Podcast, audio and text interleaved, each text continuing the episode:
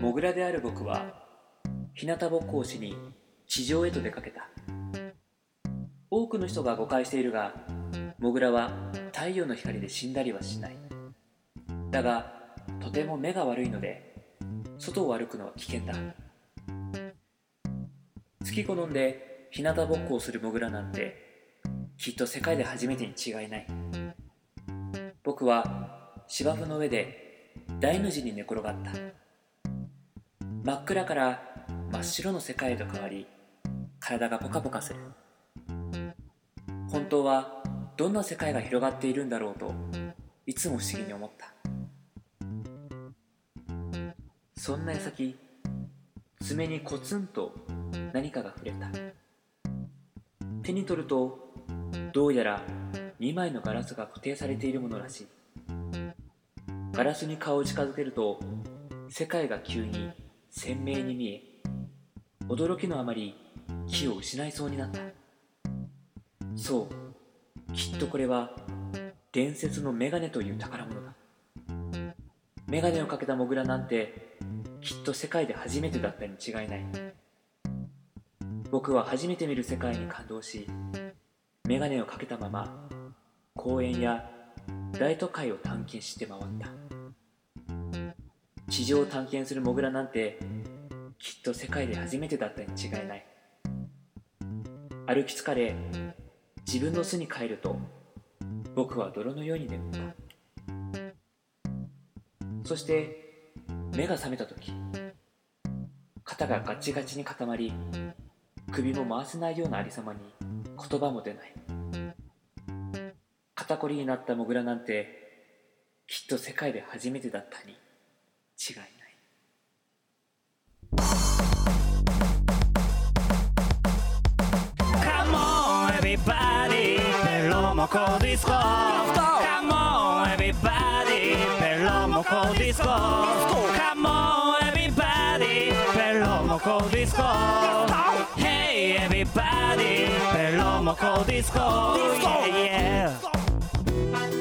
「」さあ始まりました。第49回ベロモコディスコの時間です。この番組は毎週木曜夜9時配信される30分間の音楽バラエティ番組。えー、お相手は雨が降ると前髪チュルリン秋川 A6 とえー、雨が降らなくてもいつでもチルリン稲田大我です。どうぞよろしくお願いしおます。願いします。もうさうんうん。雨降るとここ？ここがすごいこの前髪のあ前髪の右部分。ああここがさチュルンチュルンなんだよね。そうね。テンポだっけ？くせ毛？くせ毛だねこれはね。あいやもう最近さあうん。やっぱもうあったかくなってきてるよね本当に。あー本当にもう春が来た。春子ちゃんが来た。春子ちゃん来たね。うでもあのね俺今までずっと冬の間ダウン着てたからつい着て出て出ていっちゃうのね。ああ俺もう全然着ないな。ももう着ない？ううんもう嬉しくて着ない。夜寒いって言われてても着ない、ああ俺もうあれ上着るやつないんだよね今ね。持ってなくて。ああそのダウンでもそうそうそうそう。ダウン1枚で過ごしてたんだずっとこの冬は。そうそう。まあこの時期はあれですよまああの1月2月の厳しい受験を終えあの学生はね。そしてもう、まあ、卒業式もね、まあ、2月あの3月に終わり。先週ちょうどちょっとそういう話してうん。先週があの卒業式卒業の話だったから、まあ、今回ちょっと入学の話もうん。ということでね、まあ、だから多分すごい今ね入学式ラッシュだと思う。そっか4月かもう。そうそういやー出会いの時期ですね。ああもういいよね。そういうのね、あまあ、先週のちょっとあれもあれにもなるけど俺卒業式でやっぱそういうのがもう嬉しくてね。ー新しく出会うのが。新しい環境。あどんな人がいるのかなっていうね。俺なんかねやっぱ俺もすっごい好きだけど、うん。なぜかなんかね敵対してし敵対視をしてしまうんだよな。最初って。ああ舐められたらあかんみたいなのがちょっと出てしまうんだよ。なんか知らんけど。ちょっと何威嚇してる。威嚇じゃないけどでもそれ今でも？今はだいぶなくなったけど。うん。ヤッホーっていいけないんだよな。最初は。ちょっとファイティングポーズポーズみたいな。そうそうそうそう。なんだろうね。うん。昔もっとひどかったけどね。あーなんかねちょっとこう遠くで見てるみたいなね。うん遠くで様子を伺いいうんやあんま近づくなよみたいな。そうそうそうそう。ちょっとちょっともうあんま知らないのにそんな近寄らないでみたいなね。あなんだろうね。こう何がしてんだろうね。何がしたいのか分からんけど。うん。でもやっぱ急に来られるのがやっぱストレスだと思うんだよね。海外にとって。そうね。うん。ああそういう意味ではやっぱこうストレスの多い時期かもしれないね人によってはね。うん。でもまあワクワクする時期でもあるし、たださ俺もすっごいワクワクするんだけどでもいざそのなんだろう新しい例えばクラスとかになった時とかさ、うん。例えば全く知らない環境になってその人たちと一通り会うじゃん、うん。そうするとなんかこうがっかりしちゃうんだよね。がっかりっていうか、うん。テンションがこうだいぶ落ちちゃう。もう出会っちゃったからあ見るまでが楽しいみたいなさ。あ出会うまでがが楽しいから出会っちゃうとちょっともうテンション下がっちゃう。へえ俺全然それはないな。そこでいっぺん落ちる俺の中で。あ落ちつつもちろんこうやってなんかいろいろねその人たちと話す上であこういう人だったんだなこういう人だったんだなっていうのでもう最初とはもう全然こう印象が違ったりやっぱするじゃん人って。ああそこでこうなんだろうねこの、まあ、楽しくなっていくんだけどあ最初すっごいものすごい期待で来るよ。そのうん。新しい環境に入ってうん。でみんなと一通りまあ挨拶というかわーって見てでなんかちょっとテンション下がって。これもう毎回。それをまた失礼な話だけどね、うん本当よね、うん。テンション下がられた側にからすればうん、たまったもんじゃないしね。それはねでもあのー違うよ。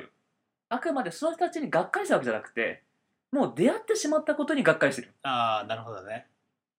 それを見てしまったから。あ今まではもう完全にもう分からないさ。あさて何でしょう。で実際に開いた。あ、うん。これだって分かった時のなんかその残念感分かってしまったっていうのでさ。うん、うん、えー、でもあのほら入学したばっかりの、いきなり教室に入れられた感あの 全然知らない人たちと。うん。あの雰囲気俺苦手だったほんと、あー。あれは独特だよね。うん、隣も知らん人たちばっかりだし、いやでもねあれああいう雰囲気結構好きなのね。えー。そこが一番俺だから最低だからうん。テンションがそこから下がることないもん。うんそこからだんだん仲良くなっていくからもうあとは上がるだけ、うーん。だから最初だけ本当に。タイが多分下の方からさゆっくり多分上がっていく方でしょ。うん。俺の場合って最初結構高い。あ割と結構高いとこから入って一回すぐ落ちるのね。あで結構下がったところから、うん。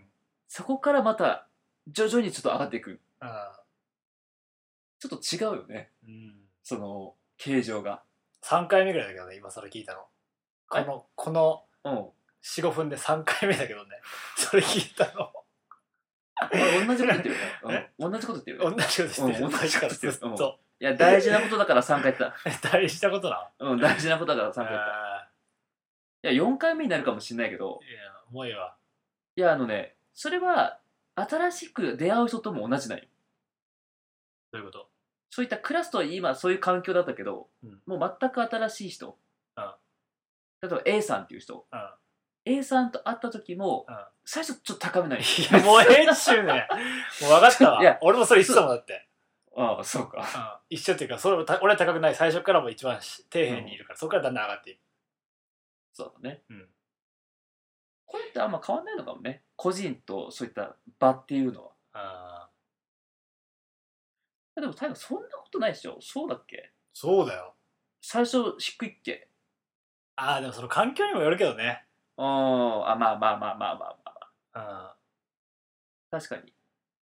誰かがそこに例えばいるっていうだだだけでもねだいぶ違うよね。そうそうそう。共通の友達がいるってだけでも全然違う、うん。それは確かに言えるわ。うん。入学か。ドキドキだろうねみんなあでもまあ言ってみれば俺のこの性格上そこを乗り越えればもうあと楽しいだけだからね。ああ何気にその自分の居居場所だったり、うん。こう自分っていう人間をなんて言うんだろう。こうプレゼンするのがなんだかんだでうまいんだろうね。誰か大河が。なんで？その自分の居心地のいい環境を作る。うんっていうのが最初からはできないけどでもちょっとずつちょっとずつそうやってなんか作っていくというかね。ああそうしかできないんだろうね。うん。だからみんな俺人と仲良くなるの遅いもんやっぱ。うん。グイグイ来てくれる人の方が早く仲良くなりやすい。自分からグイグイグイグイいかんから。あとさ大河こういう経験ってあるかな？あの最初、うん。例えばさ入学して、うん。最初めっちゃくちゃ仲良かったけど、うん。どんどん疎遠になっていくみたいな。あるんじゃない？え大河ある？そういう経験。あるんじゃないかな。でもそのどういう感じかなそれって。さ最初はすっごい A さんと話してたんだけど、うん。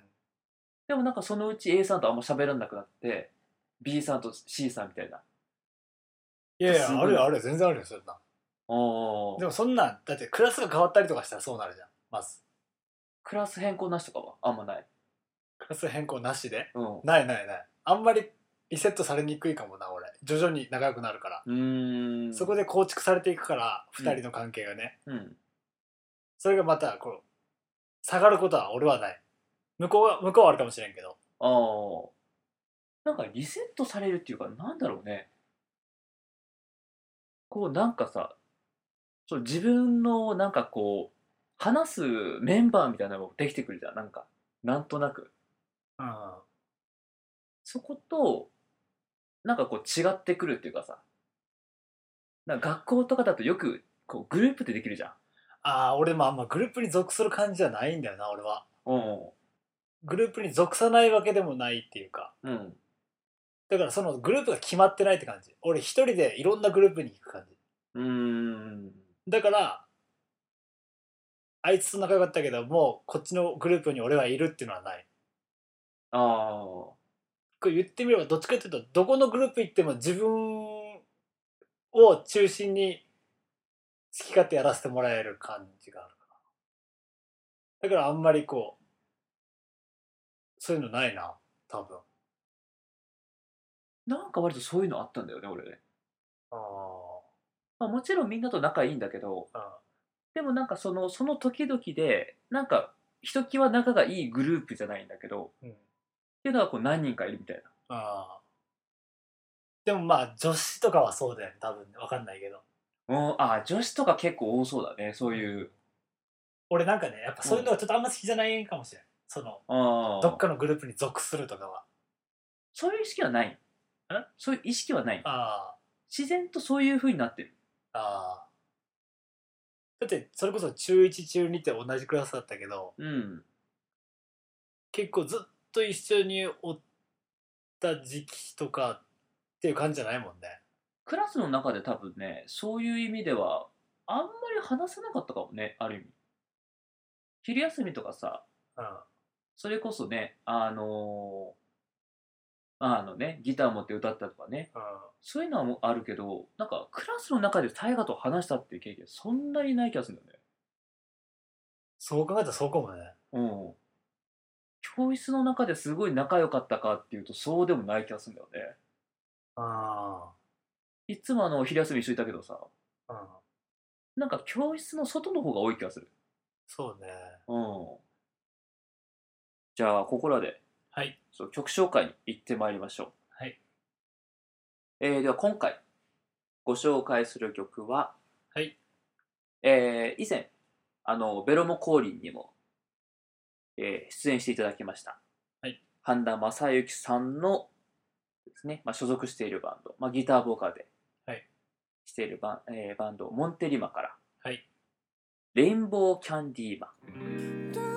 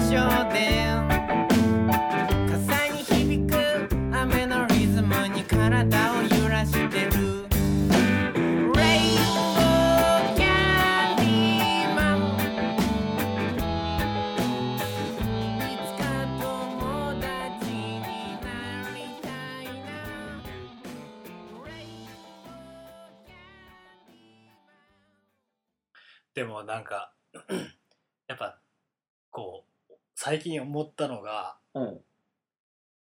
小学校中学校の時に、うん。おあいつすごいぞと思わせるうん。要素で結構強いものってうん。運動神経っていうのがあるじゃんまず、そうだね。うん、これはやっぱりなんだ小なんだ小学校中学校高校にあのどうだろうね。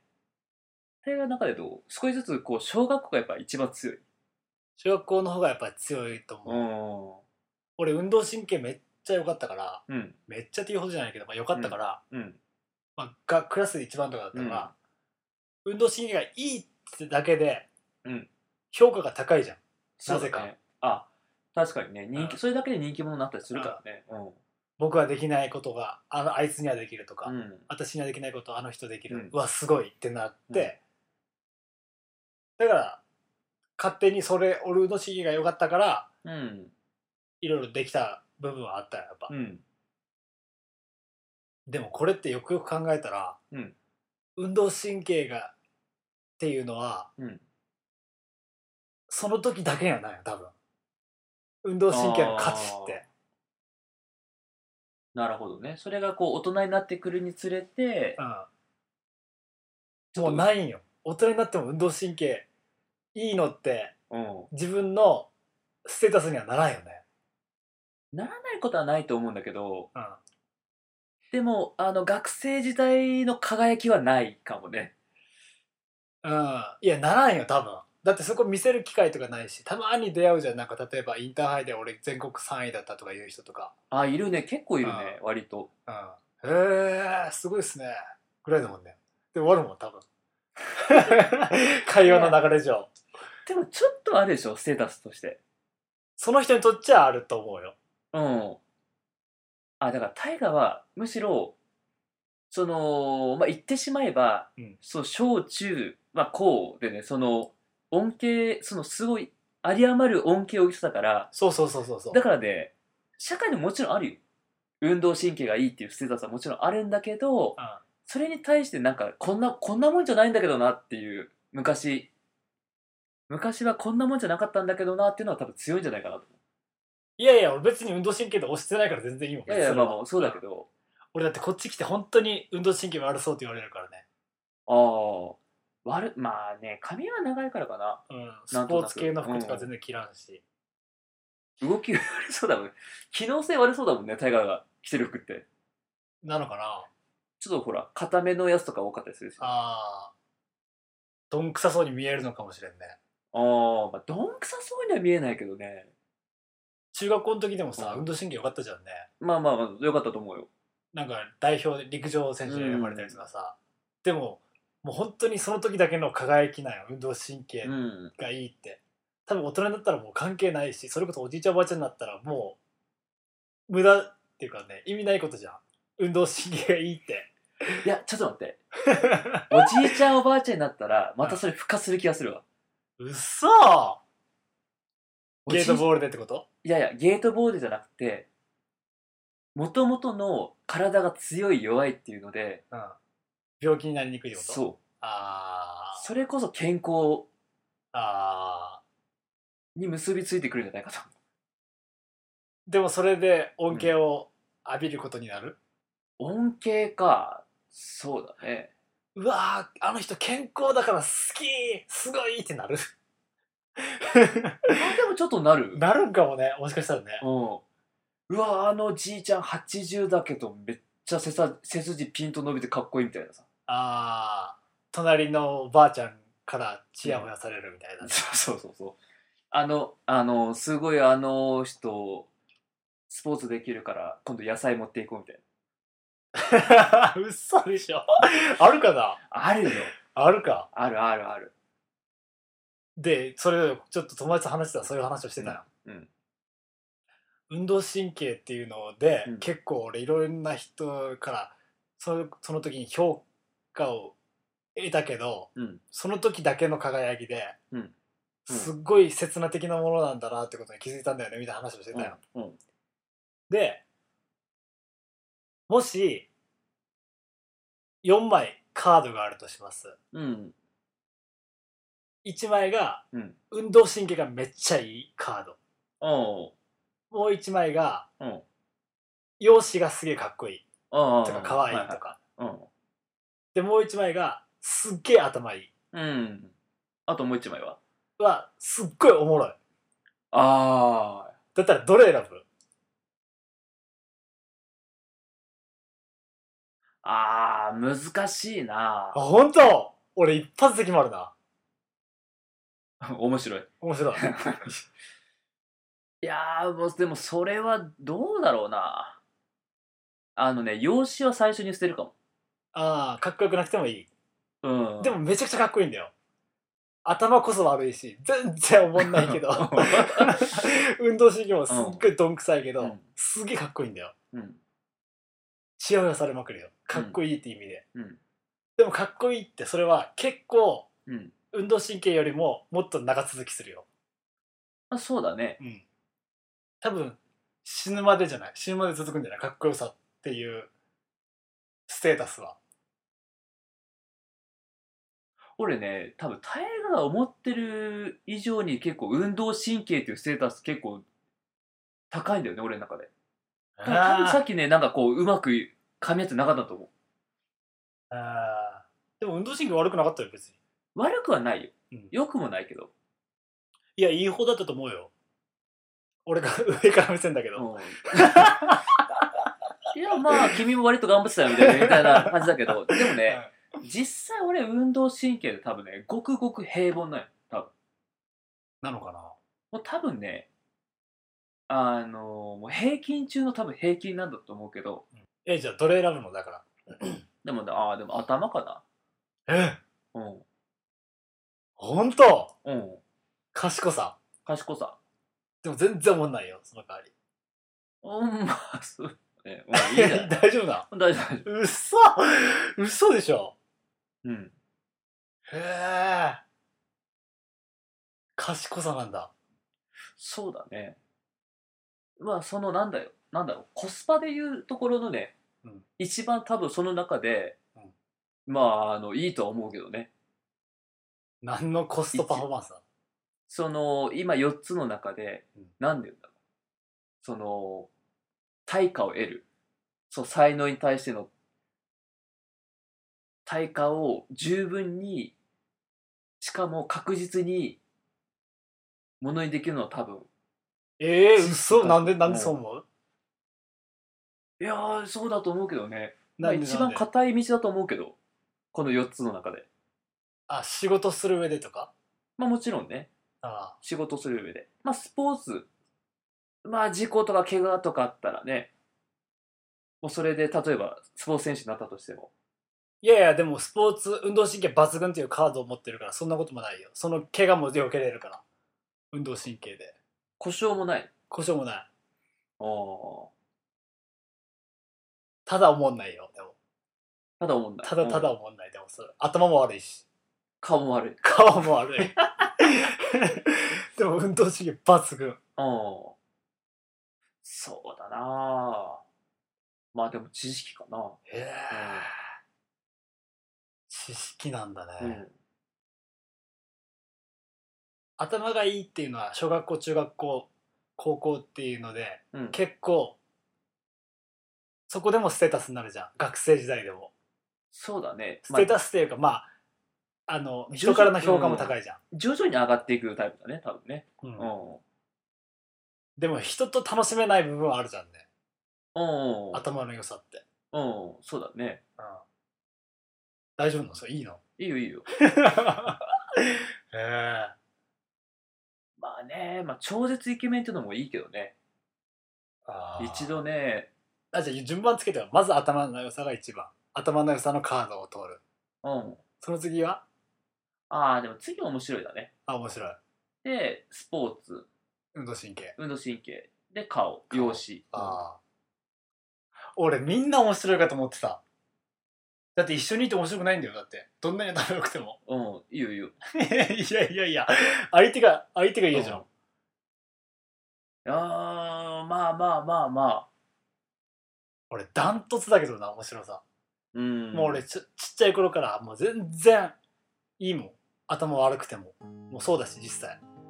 運動神経悪くても顔がぶっさいけども全然いい。面白ければ。うん。うん。そのぐらいでかいな俺多分。あ一生使えるよだって。おじいちゃんになっても面白いってそれこそ隣のおばあちゃんが野菜持ってくれるくれるよ。あそこのおじちゃんに会いに行ったらまた面白い話聞かせてくれるみたいな。飲ん。だ後に食べるラーメンみたいな。そんな風になりたいな。君にとって退屈な夜自転車こいで遠くまで行こう。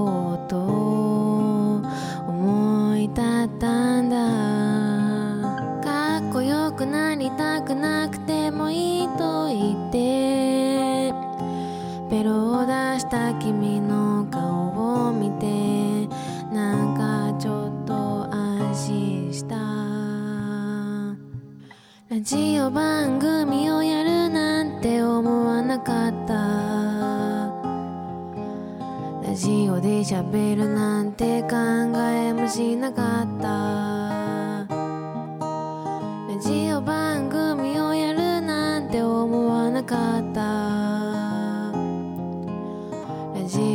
ラジオで喋るなんて考えもしなかった。